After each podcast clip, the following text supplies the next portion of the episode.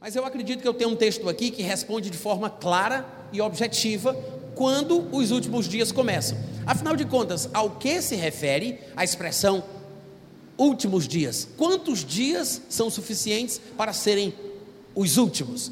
A gente tem que ter é, em mente que há uma perspectiva aí divina a respeito do tempo da história da humanidade, desde quando Adão criou.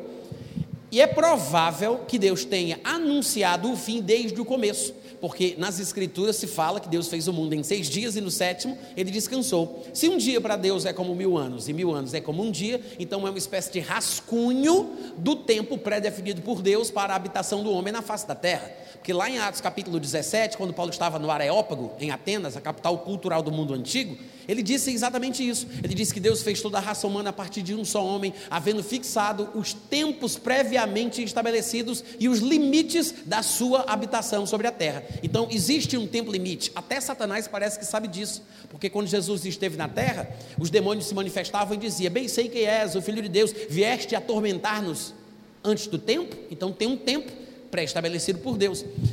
Se Deus fez o mundo em seis dias e no sétimo descansou, e um dia é como mil anos e mil anos é como um dia, é provável que isso signifique que o total do tempo limite da habitação do homem na terra sejam sete mil anos. Depois destes sete mil, tudo bem, vai ter o que? Sei lá, um, novos céus, uma nova terra, que é o que a Bíblia fala. Mas até lá é muito chão, é muita coisa para correr. Então são seis mil anos de existência humana, né? Até a tribulação, que é quando o Senhor Jesus Cristo voltaria à terra e se iniciaria o último milênio, que é o que nós chamamos de reino de Cristo Jesus quando o Senhor estará na terra, regendo as nações com um cetro de ferro durante mil anos, de fato e de verdade, de forma literal, onde reinará a justiça, já não haverá mais doença, já não haverá dor, já não haverá mais nada que mate, que cause angústia. Ô oh, glória, vai ser maravilhoso, né? Isso no milênio final, o sétimo milênio, que é o reino de Cristo Jesus. Mas aí a gente já tem uma perspectiva do tempo da vida humana na terra, né? Seis mil anos e depois o último milênio, que é o reino de Cristo.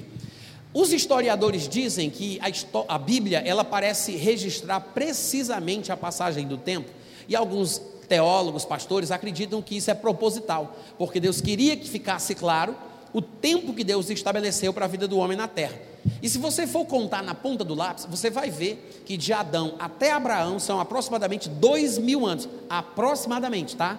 Tem uma diferençazinha aí, se eu não me engano, de 48 anos, alguma coisa assim. Mas aproximadamente dois mil anos. De Abraão até a morte de Cristo Jesus na cruz, não é até o seu nascimento, até a morte dele na cruz, são mais dois mil anos. Depois que Jesus morre na cruz, vocês sabem, ele passa 40 dias aparecendo e desaparecendo aos seus discípulos falando-lhes sobre coisas concernentes ao reino dos céus, e depois ele dá mandamentos pelo Espírito Santo aos apóstolos que escolhera, e é elevado aos céus à vista de todos eles, quando inclusive aqueles dois anjos dizem: Varões galileus, porque estáis com os olhos fitos do céu, este Jesus que viste subir é o mesmo que há de descer. Dali para frente, alguma coisa diferente acontece. Jesus diz: Olha, eu não permito que vocês saiam de Jerusalém até que do alto vocês sejam revestidos de poder. Jesus passa três anos e meio ensinando aos discípulos, preparando os discípulos, treinando os discípulos, e quando Jesus termina a sua obra, que vai para o céu, ele diz: Esperem, não comecem ainda. Quanto tempo os discípulos esperam até a vinda do Espírito Santo? Sete dias. Os únicos na Bíblia, eu vou até abrir esse parênteses para falar isso aqui, porque é muito importante. Os únicos na Bíblia que são instruídos a esperar a vinda do Espírito Santo, os únicos que são instruídos a esperar o batismo no Espírito Santo são os discípulos. Nenhum outro crente, depois disso, é instruído a esperar, a buscar, a jejuar, a orar, para ver se porventura vai ser batizado. Espera na presença de Deus. Não existe isso em lugar nenhum. Os únicos que são instruídos a esperar são os apóstolos antes que o Espírito Santo fosse dado. Por que, que eles tinham que esperar? O Espírito Santo ainda não estava disponível. Lá em João, capítulo 7, versículo 37 a 39, no último grande dia da festa judaica, Jesus se levantou no meio de todos e disse: Quem tem sede, venha a mim e beba. Quem crê em mim, como diz a Escritura, do seu interior fluirão rios de água viva. Oh glória! Jesus era pregador pentecostal. Aí no versículo 39, João explica: Isto disse ele com respeito ao Espírito Santo que haveriam de receber os que nele crescem, porque até aquele momento o Espírito Santo não tinha sido dado, porque ele ainda não havia sido glorificado. Vocês podiam dizer amém de vez em quando, não era, gente?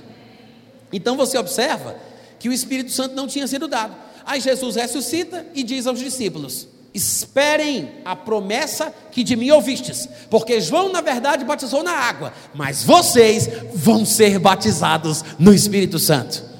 Não muito depois destes dias, é isso que ele fala. Jesus diz, né? Vocês vão ser batizados no Espírito Santo não muito depois desses dias. Ora, o que não é muito é pouco. E o que é pouco pela Bíblia? Parece que pouco é 8, 7, 9, alguma coisa assim. Porque eu me lembro que fala que na época de Noé poucas almas foram salvas, a saber, oito pessoas. Então é possível que pouco seja 7, 8 ou 9. E de fato, eles esperaram, biblicamente, matematicamente, sete dias. Jesus morre em que festa dos judeus, gente? Só os vivos, sem tumulto, pode ser um, um por um. Qual? Páscoa. Jesus morre na Hã? Só os vivos? Jesus morre na Páscoa. Qual é a festa dos judeus na qual o Espírito Santo vem? Como é o nome?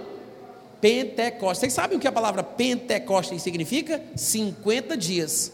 50 dias depois da Páscoa. Isso quer dizer o seguinte: já temos aí uma delimitação de tempo. Da Páscoa para o Pentecostes são 50. Ora, se quando ele ressuscita, de acordo com o que está escrito em Atos capítulo 1, ele fica 40 dias aparecendo e aparecendo aos discípulos, falando com eles sobre coisas concernentes ao reino dos céus, 50 menos 40 sobra quanto? Bom, quem fez o supletivo aí, gente? 50 menos 40 sobra quanto? Sobra 10. Só que ele morreu e ficou três dias e três noites no ventre da terra. 40 menos 10 menos 3 fica quanto? 7. Então, quando Jesus disse Esperem até que do alto sejais revestidos de poder, porque João batizou, no, batizou nas águas, mas vocês vão ser batizados no Espírito Santo não muito depois desses dias. Ou seja, no dia final dos 40 dias que ele ficou aparecendo e desaparecendo, no dia que ele vai subir, que eles vão ver ele ir embora, Jesus diz: vocês vão ser batizados não muito depois destes dias. Sete dias depois, ou seja, na próxima semana, o Espírito Santo foi dado e eles foram batizados. No dia do batismo, olha o que Pedro falou. Versículo, capítulo 2, vocês devem lembrar da história, diz que ao cumprir-se o dia de Pentecostes, é, estavam todos reunidos no mesmo lugar, esperando a promessa. De repente veio do céu um som, como de um vento impetuoso.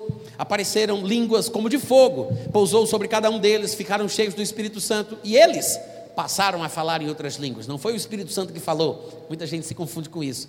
Eles passaram a falar, segundo o Espírito Santo concedia que eles falassem. Não é a pessoa que concede o Espírito Santo, vai Espírito Santo, me usa, eu deixo, fala. Não, não sou eu que concedo, é ele que concede. Não é ele que fala, sou eu que falo. Eu falo, segundo ele deixa eu falar. Não é ele que fala porque eu dou lugar para ele falar, é o contrário. Então passaram a falar em línguas, né? O pessoal se assustou, foi um negócio parece que chamou bastante atenção. O pessoal chegava a dizer que eles estavam embriagados, vocês devem lembrar disso, mesmo sendo nove horas da manhã, a terceira hora do dia. Aí o que é que acontece? Pedro para de orar em línguas, que a pessoa não perde o controle.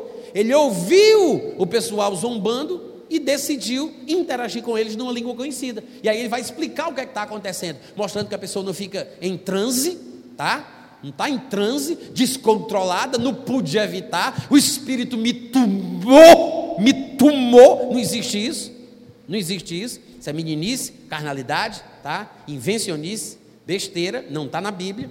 Aí Pedro para de falar em línguas, olha para o povo e começa a explicar. Versículo 14, ele diz assim: Se levantou Pedro com os onze, erguendo a voz, advertiu-os nestes termos: Varões judeus e todos os habitantes de Jerusalém, Tomai conhecimento disto e atentai nas minhas palavras. Estes homens não estão embriagados como vocês estão pensando. Pode ser de outro jeito, mas como vocês estão pensando, não. Eles não estavam cheios de mosto, mas estavam cheios do Espírito Santo. Sendo esta a terceira hora do dia, nove horas da manhã, tá? Mas o que ocorre é o que foi dito por intermédio do profeta Joel. Olha o que Pedro diz: o que está acontecendo aqui É o que foi dito por intermédio do profeta Joel. Dois pontos. Acontecerá nos últimos dias, diz o Senhor, que derramarei do Espírito sobre toda a carne, vossos filhos, vossas filhas profetizarão, vossos jovens terão visões, sonharão os vossos velhos, até sobre os servos e sobre as servas derramarei do meu Espírito naqueles dias. Que dias? Hã? Nos últimos nos últimos dias, naqueles dias derramarei e profetizarão. Mostrarei prodígios em cima no céu, sinais embaixo na terra, sangue, fogo, vapor de fumaça. O sol se converterá em trevas, a lua em sangue, antes que venha o grande e glorioso dia do Senhor. E acontecerá que todo aquele que invocar o nome do Senhor nos últimos dias será salvo. Ora, este é o momento inicial da vinda do Espírito Santo à terra. A igreja nasce nesse dia, quando o Espírito Santo é enviado. O próprio, o próprio Pedro, quando vai explicar, ele vai dar um discurso aqui enorme, claro. Mas um pouquinho mais lá para frente, você vai ver que ele confirma isso. No versículo 32, ainda no capítulo 2 de Atos, ele vai dizer assim: A este Jesus, Deus ressuscitou, do que todos nós aqui somos testemunhas. Exaltado, pois, diz o versículo 33, Exaltado, pois, à destra de Deus, tendo recebido do Pai a promessa do Espírito Santo, derramou isto que vedes e ouvis. Ou seja, as línguas que o povo estava ouvindo. E Pedro, ainda no seu discurso, disse: Ele derramou isto que vedes e ouvis. Em outras palavras, é o cumprimento da vinda do Espírito Santo. E lá no começo, como a gente leu, Pedro explicou: isto aqui é o cumprimento da profecia de Joel. Isso vai acontecer nos últimos dias. Ora, se esse foi o primeiro dia que os discípulos receberam o Espírito Santo e falaram em línguas, conforme a evidência bíblica testemunha, isso significa que aquele foi o primeiro dia dos últimos dias. Então, quando é que começam os últimos dias? No primeiro dia que a igreja recebe o Espírito Santo. Nós estamos nos últimos dias desde o dia de Pentecostes. Porque de Adão a Abraão são dois mil, de Abraão a Cristo são mais dois mil, que dá quatro mil. Os últimos dias são os dois mil finais, que é o período da igreja, a era da igreja. Nós estamos nos últimos dias. Quantos entenderam? Agora, essas questões, porque eu não sei se vocês observaram, mas eu li aqui a, a descrição vívida de Pedro sobre, presta atenção, professor, sou eu, hein? Olha para cá.